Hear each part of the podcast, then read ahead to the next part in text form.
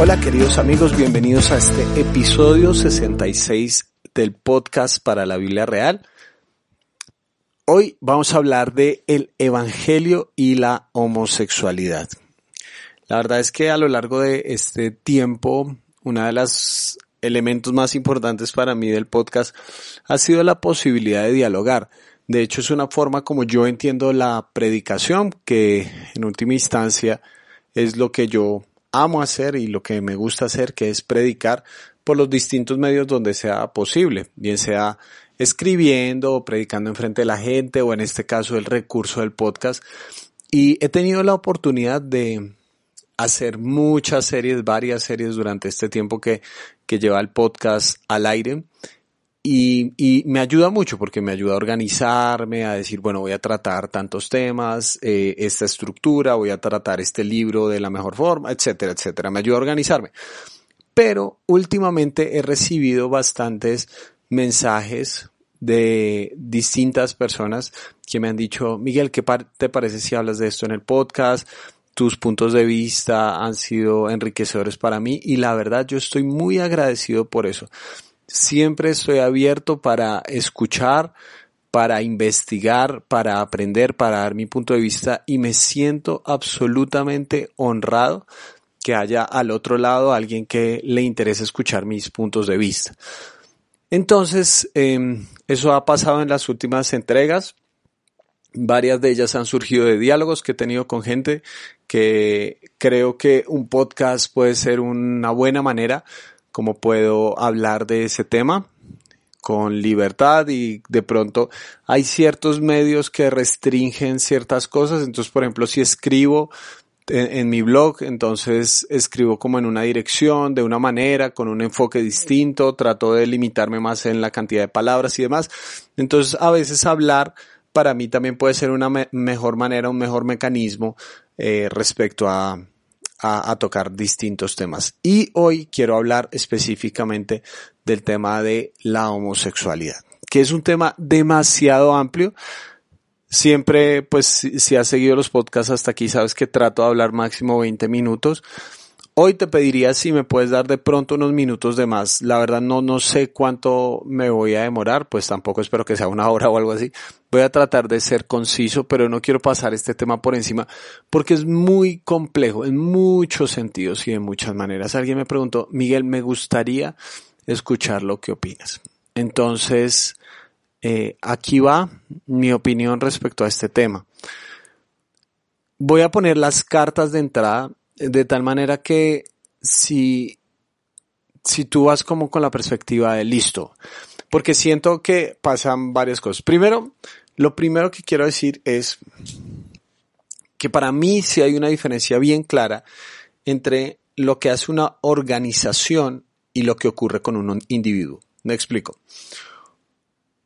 Pensemos desde el punto de vista de la iglesia. Cuando la gente habla de la institución, la iglesia se ha robado miles de millones de dólares. La iglesia es eh, rica, sino que no ayuda a las personas. Está hablando en términos de una estructura gigantesca, porque si fuera así, entonces todas las personas que pertenecen, todos los individuos que pertenecen a la iglesia, por ejemplo, entonces seríamos ricos, ¿no? Dicen la iglesia cristiana, los pastores, eh, cristianos se la pasan eh, viajando en jets privados porque tienen mucho dinero. Bueno, no estoy dentro de ese grupo. Entonces, cuando se juzga una estructura amplia, puede tener cierta parte de verdad esa realidad. O sea, sí hay estructuras de la iglesia que son muy nocivas, muy dañinas, pero pero eso no remarca ni en la realidad de todos los individuos que componen esa macroestructura. Entonces, lo hablé de la iglesia, pero me parece que pasa en, en otros aspectos. Cuando se habla de la comunidad LGBTI, hay una dimensión donde esas son estructuras y mecanismos de poder que lo que buscan es tener movimientos políticos, eh, beneficios económicos, que están utilizando, están infiltrando con temas filosóficos y de pensamiento grandes estructuras. Sí, son personas muy poderosas, se mueven todas unas ideologías por detrás de eso y algunos de ellos son sumamente agresivos, y como que te quieren inyectar eso por todos lados, seguramente se han dado cuenta en la publicidad, en, en, lo que consumimos en las redes sociales, en lo que vemos en, lo, en la televisión por demanda, etcétera, etcétera, que constantemente hay un elemento de ideología y de estructura amplia. Entonces, tenemos que tener mucho cuidado porque normalmente decimos, ah, bueno, estás a favor o en contra del LGBTI. Entonces yo hago la diferencia. Una cosa es la estructura y otra cosa los individuos. Porque sí no puedo negar que evidentemente hay un lobby político muy amplio, que es la estructura, pero mi trabajo como pastor y como seguidor de Jesús ha estado con los individuos. No, no me interesa eh, ponerme a, discutir sobre elementos que, que pasan a ser macro cuando la realidad micro, o sea, cuando hablo con personas que incluso siendo homosexuales no se identifican con todo el lobby político del movimiento LGBTI. Entonces, quiero hablar y hacer esa diferencia muy importante porque tengo de verdad amigos y no simplemente es la excusa ahorita de todo cristiano. No, yo tengo amigos homosexuales. No, tengo amigos que son homosexuales, personas que conozco, unos que conviven en pareja, otros que eh, no quieren eh, una clase de vida de, de esa manera, entonces tienen una forma de celibato personal, otros que creen en Dios, otros que no creen en Dios, unos que creen en la iglesia, otros que no creen en la iglesia. Conozco personas homosexuales. ¿sí? Yo quiero dejar claro eso y de, de hecho, de, de, una forma muy concreta, y me puedes mentir cualquier persona que, que me conozca, a mi grupo de jóvenes ha habido ocasiones donde ha, ha, habido una chica lesbiana que llevó a su pareja en medio de la reunión y, y, y listo, la, la llevó y eso ha pasado. Eh, una chica que tiene novia me escribió para que orara por la mamá de su novia y he orado por esa señora porque está enferma. Entonces no, no estoy hablando desde la quimera de lo que tiene que decir un pastor, porque sí, no, es, es la realidad, es decir, no estoy ausente de esa realidad. Pero también quiero, al, al, al dejar las cartas sobre la mesa, es que en este tema hay extremos muy nocivos muy nocivos y que no impiden, no, no permiten la discusión, no hay oportunidad de diálogo. Entonces, de una vez te sientan y te dicen, bueno, bueno, es que sí, es simple, ¿es pecado o no es pecado? Vale, vale. Entonces, si yo digo sí es pecado, entonces se va a ir un grupo grandísimo de gente ahorita en este momento del, del podcast. Y si yo digo no, no es pecado, se va a ir otro grupo y se me va a ir encima es que, ¿saben cuál es el problema? No simplemente eso. El pecado en cualquier dimensión es sumamente complejo, sumamente complejo por una razón. La vida es compleja. Entonces, más allá de simplemente establecer un punto de vista de si sí es pecado o no, y como si ese, ese fuera la esencia de la discusión, es que vean, uno de los problemas que yo he tenido con este asunto es que es como si fuera la doctrina fundamental de la iglesia hoy en día. Hay gente que ni le interesa, o sea, hay gente que sigue escuchando personas que no creen que la Biblia es inspirada por Dios eh, y no les importa, pero donde digan, ah, el homosexualismo sí o el homosexualismo no. Vean, eso es como, como si fuera lo esencial de toda la fe. Y, y no es así, no es así, no es así. No es un elemento secundario, ni mucho menos, pero yo creo que de verdad esa no es la esencia de la fe la esencia de la fe no es simplemente eso. Hay elementos de doctrina de la fe cristiana que son mucho más profundos que las inclinaciones sexuales de, de los seres humanos. Entonces, dicho, dicho eso, yo quiero hablar para personas que desean de verdad amar eh, de corazón, de la mejor forma posible, como cristianos, teniendo una fe cristiana, amar a aquellos que viven en esta homosexualidad. Mi comprensión del Evangelio hasta donde he llegado, y créanme que he tratado de investigar lo más posible, he tratado de leer los puntos de vista de... Hay, hay mucha gente que dice que de hecho el homosexualismo, como se plantea en la Biblia, discutirlo a como estamos hoy en día es anacrónico. ¿Por qué? Porque en esa época el homosexualismo que se practicaba era absolutamente distinto, eh, tenía que ver con rituales sagrados de ciertos templos y ciertas deidades, eh, en algunas formas era como casi de prostitución y demás, mientras que hoy en día estamos hablando de uniones civiles entre personas que se van a amar y se prometen fidelidad y todo eso. Lo entiendo, hay una dimensión donde eh, ese aspecto puede ser cierto en los términos legales y civiles, pero en mi comprensión del Evangelio, cuando yo veo y leo, si bien es cierto que son pocas las veces que se menciona esto, eh, lo que veo es que el, hay un hay un aspecto donde esto de la homosexualidad en última instancia funciona como cualquier pecado. No se trata de la tendencia, se trata de la acción. Es decir, una persona puede tener una tendencia a que le gusten personas de su mismo sexo, pero esa, esa tentación, si lo queremos llamar, no significa que es pecado, porque el pecado es la acción consciente de ir en contra de los parámetros de Dios. Y podemos hablar específicamente donde creo que más explícitamente se muestra eso es en Romanos capítulo 1 y 2, donde se habla de, de cómo hay un ejercicio antinatura, es decir, que las personas tratan de buscar relaciones sexuales más allá de, primero, el vínculo relacional monógamo con una persona del sexo opuesto y van buscando en, en, en todos sentidos.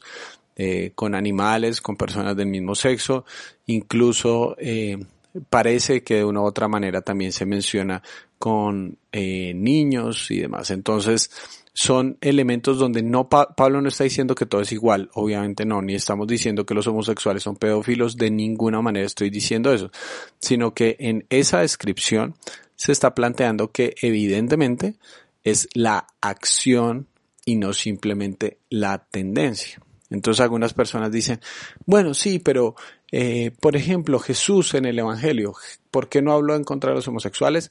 Eso se llama falacia apelación al silencio, ¿sí? Y, y, es que Jesús tampoco habló en contra del aborto, por ejemplo.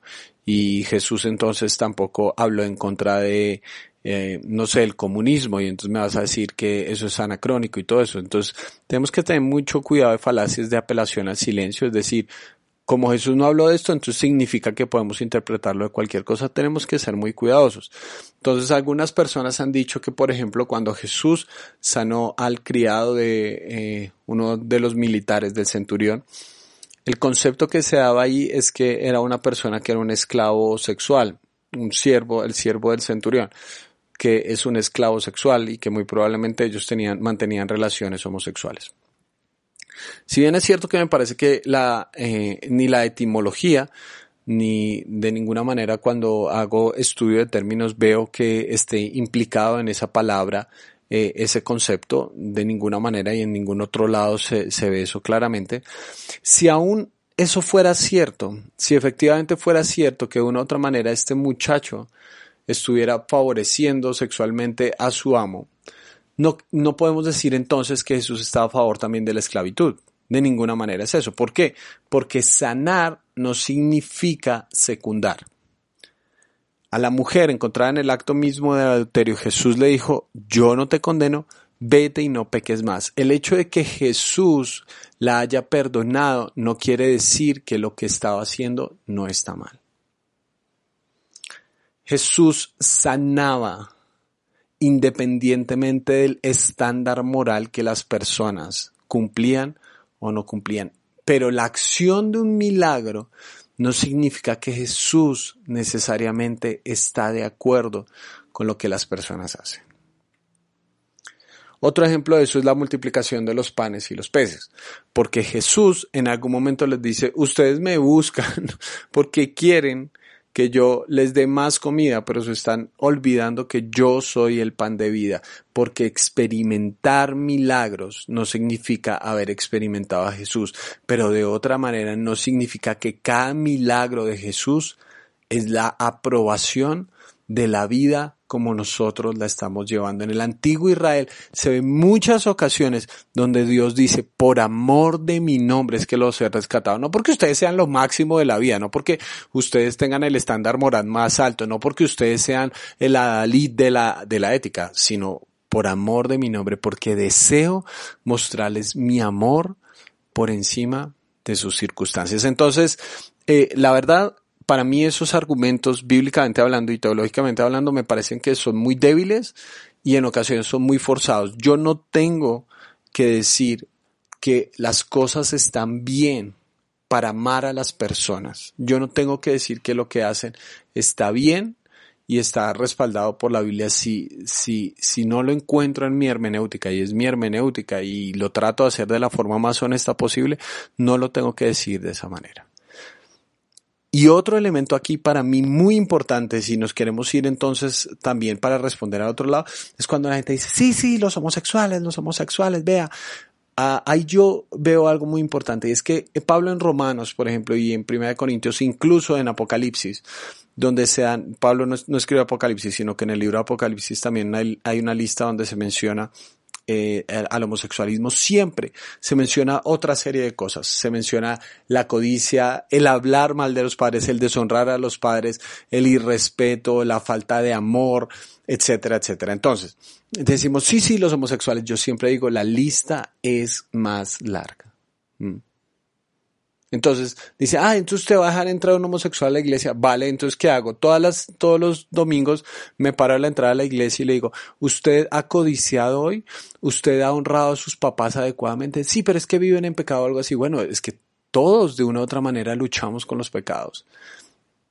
Lo que pasa es que hay unos pecados que son más visibles que otros, pero yo he visto hombres como morbosean a mujeres dentro de la iglesia en medio de la alabanza. Y entonces, ¿qué hacemos? ¿Lo sacamos en ese momento de la iglesia? ¿O aprobamos entonces su comportamiento? No, no, no, no. Pero es que, ¿cómo hacemos? ¿Cómo hacemos? O sea, seguimos teniendo la idea de que tenemos que estar bien moralmente para venir a donde Jesús, cuando el Evangelio es exactamente al contrario. Ven a donde Jesús, tal y como estés. Y en ese encuentro, muy probablemente va a haber una transformación no de afuera hacia adentro, sino de adentro hacia afuera. Y yo siento, en mi perspectiva, que aquí hay una incoherencia cultural muy grande. Quiero contar una historia. Resulta que hace un tiempo mm, se me acercó un papá que tenía dos hijos. Nombres que se me vienen a la cabeza, uno se llamaba Jorge y el otro se llamaba Andrés. Andrés, eh, el hijo mayor, era una, una cosa de locos, un tipo súper pintoso, eso andaba con cuanta niña se encontraba, eh, tenía pues grandes aventuras y se ufanaba pues de esta novia a la otra, lo habían agarrado más de una vez poniéndole los cachos a una y además. El mayor Andrés y el menor Jorge tenía, eh, tenía ciertos comportamientos que eran afeminados. Entonces se acercó al papá a decirme, eh, Miguel, le quiero hablar de Jorge. Jorge me preocupa un montón y todo. Eh, y yo le dije, ¿seguro que me quieres hablar de Jorge y no de Andrés? Sí, sí, Jorge, no, no, Miguel, usted me tiene que cambiar a Jorge porque a mí no me gusta que venga con esas vainas. Yo no sé si, si él es de verdad, él no es hombre, hombre, o que le, le costaba decir que, que le asustaba que su hijo fuera homosexual. Entonces decía eso, no, no, no, yo no quiero, usted Miguel, usted sabe más de eso, vaya y hable con él y todo. Yo le dije, pero seguro que me quieres hablar de Jorge, no Andrés. No, pues Andrés, no, sí, incluso se rió y dijo, no, él es, él es un pillo, dijo, usó la palabra, él es un pillo. Pero no, no, él está bien, pues de, de todas formas él es así y todo. Y yo dije, qué interesante. Jorge no estaba pecando, tenía tal vez el gusto, la inclinación, la tendencia, como lo queramos llamar, pero nunca y yo había caminado con él suficiente tiempo. De hecho, él quería honrar a Dios y como parte de honrar a Dios había decidido como el celibato como una forma de vida. Pero su hijo mayor, Andrés, que sí estaba destrozando corazones y aunque era heterosexual, estaba pecando en inmoralidad sexual, el papá se sentía orgulloso de él. Entonces yo me he dado cuenta que a nosotros no nos molesta el pecado, sino que nos molestan algunos pecados. Y normalmente es más fácil criticar a otros solo porque pecan distinto a ti. Normalmente los pecados que nos parecen más asquerosos son los de otros. Mientras que nosotros, en los nuestros los llamamos luchas o los culturalmente adecuados son no, el macho, el alfa y no sé qué cosas. Vean, esto es una de las cosas más terribles que ha pasado en contra de, eh, en, en, contra de nuestra mente, idealmente con este tema de, de lo de ideológicamente, no idealmente, sino ideológicamente, cuando hablamos de esto de las familias funcionales o disfuncionales, porque la iglesia se ha erigido como la gran respaldadora de la, de la familia funcional y en contra de las familias disfuncionales. ¿Qué significa disfuncional? Que no funciona bien. Pero para tú ver una estructura social tienes que conocer los miembros que la componen. Entonces, ¿qué es la familia funcional? Idealmente papá, mamá e hijos. ¿Sí? Entonces pensamos que por la estructura de esa familia es funcional, pero no. Si miramos los individuos bíblicamente, todos somos disfuncionales porque todos somos pecadores. Todos vivimos en un mundo caído y todos nos equivocamos. Eso quiere decir que no existen familias funcionales independientemente de su estructura, porque todas las familias son disfuncionales, pero en distinta manera. Y entonces nosotros vemos a esos que dicen, uy, no, ¿cómo van a querer hacer familia dos hombres o dos mujeres? Y es que acaso la familia en Colombia era muy buena antes? ¿Cuántos conocemos mujeres que permanecieron al lado de un hombre solamente por sus hijos, pero que odiaban a esa persona con todo su corazón? ¿Cuántas de esas personas y de esas parejas permanecieron juntas aunque sabían que se estaban siendo infieles en otros espacios porque ya entre ellos no había ni siquiera un buenos días? Pero estaba el hombre, la mujer y los niños. ¿Eso es funcional? Solamente porque tiene una estructura. Y respecto a eso, yo creo que una de las cosas que demuestra nuestra lectura bíblica es que cuando hablamos de Sodoma y Gomorra, pensamos automáticamente en el homosexualismo. Y, y tenemos que ser muy cuidadosos con eso, muy cuidadosos con eso. Porque, porque si bien hay un elemento de homosexualidad, el deseo de estos hombres de acostarse con los enviados de Dios, eh, el nivel de perversión es mucho más amplio. Nos escandalizamos porque estos hombres quieren acostarse con otros hombres, pero parece que pasáramos por encima esa línea donde dice que Lot decidió ofrecerles a sus hijas para que se acostaran con ellos, o sea, que las violaran y no parece que no nos importara, o sea, ah, sí, bueno, pues que las violen, pero es que son heterosexuales, ¿de verdad? O sea, nos damos cuenta de la perversión sistemática que había en este entorno y de hecho los profetas posteriormente hablan de injusticia en todos los niveles de la sociedad y no solamente sexual, sino eh, social, económico, de poder, de autoridad. Hay, hay ciertos niveles de, de podredumbre dentro de la sociedad que no solamente tiene que ver con el homosexualismo. Y lo que es peor, lo que es peor, porque en el libro de jueces hay un capítulo horrible. El libro de jueces es horrible, pero particularmente capítulo 19 es terrible, que se llama El levita y su concubina. Ya con, o, lo titulamos El levita y su concubina. Ya con ese título nos debería asustar, porque es como si alguien escribiera El pastor y la amante o El pastor y la moza, una cosa así por el estilo, que uno dice una palabra no tiene que ver con la otra. Pero sí, en este momento había tanta perversión dentro del pueblo de Israel que un levita, un hombre dedicado al servicio del templo, tenía una concubina, una amante, y llega a la tribu de Benjamín y pasa lo siguiente. Mientras pasaban un momento agradable, algunos hombres perversos de la ciudad rodearon la casa, golpeando la puerta, le gritaban al anciano dueño de la casa, saca al hombre que llegó a tu casa, levita. Queremos tener relaciones sexuales con él. El dueño de la casa salió y le dijo, no, hermanos míos, no sean tan viles, pues este hombre es mi huésped, no cometan con él tal infamia. Te das cuenta como lo similar, ¿no es cierto? Como el pueblo de Israel muy similar a Sodoma y Gomorra, pero mira lo, que, lo que sigue. Miren, aquí está mi hija, que todavía es virgen, y la concubina de este hombre. Las voy a sacar ahora para que las usen y hagan con ellas lo que bien les parezca, pero con este hombre no cometan tal infamia. Aquellos perversos no quisieron hacerle caso, así que Levita tomó a su concubina y la echó a la calle, los hombres la violaron y la ultrajaron toda la noche hasta el amanecer. Ya en la madrugada la dejaron ir. ¿Qué es la perversión de estos hombres?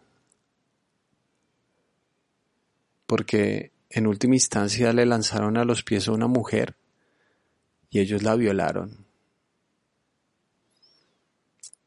Su ímpetu sexual no dependía de la atracción a uno o el otro sexo. Querían simplemente descargar su semen.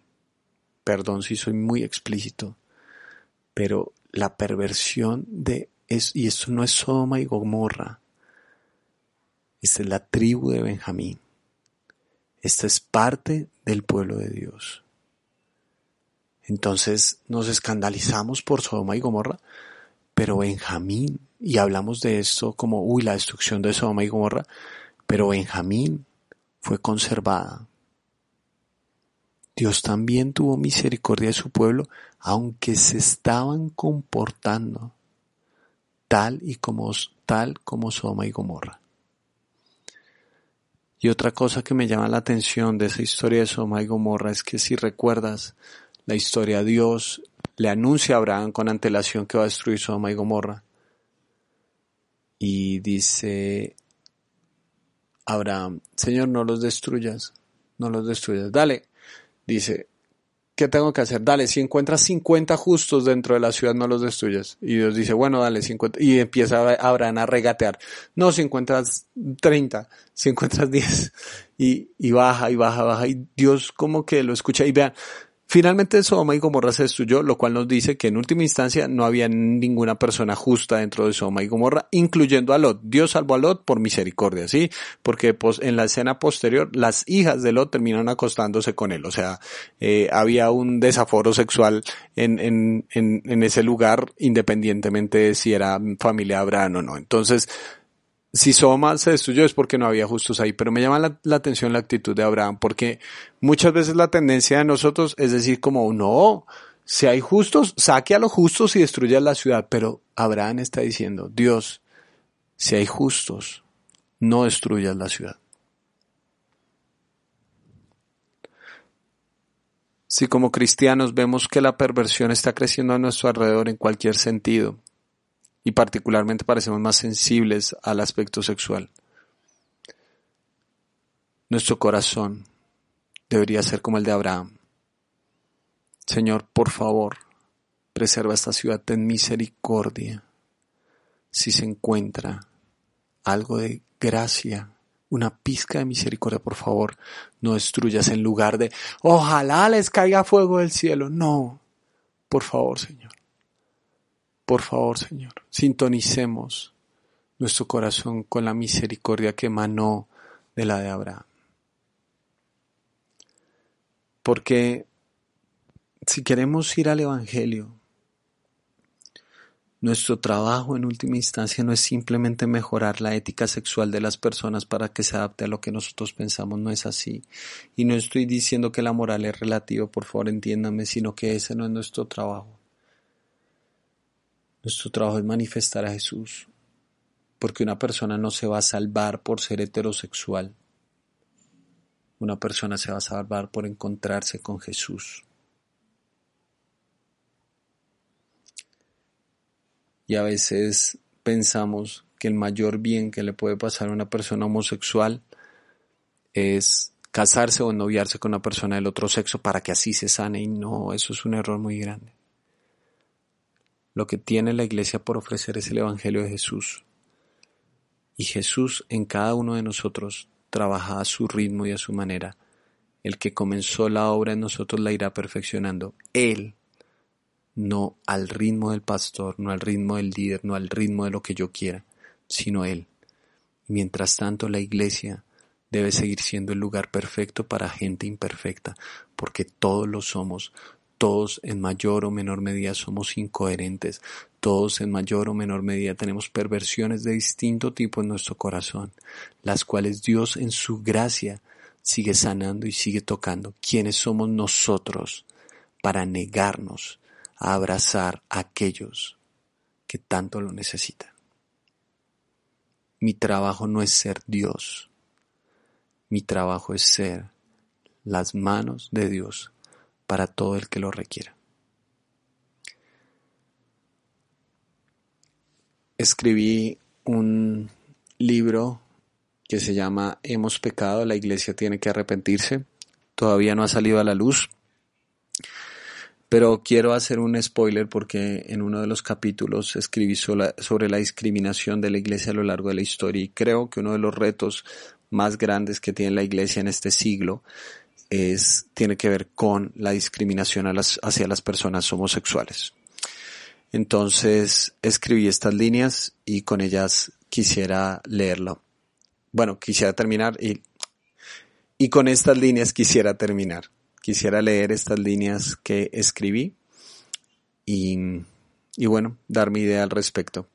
Si ustedes quieren y tienen alguna opinión después de escuchar estos minutos del podcast, saben que mis redes sociales están abiertas y espero que eh, sea de ayuda en el diálogo para crecer como iglesia en, en este reto que nos ha tocado en este siglo. Dice así, la tolerancia no se trata de no tener creencias, se trata de cómo tus creencias te llevan a tratar a las personas con las que estás en desacuerdo.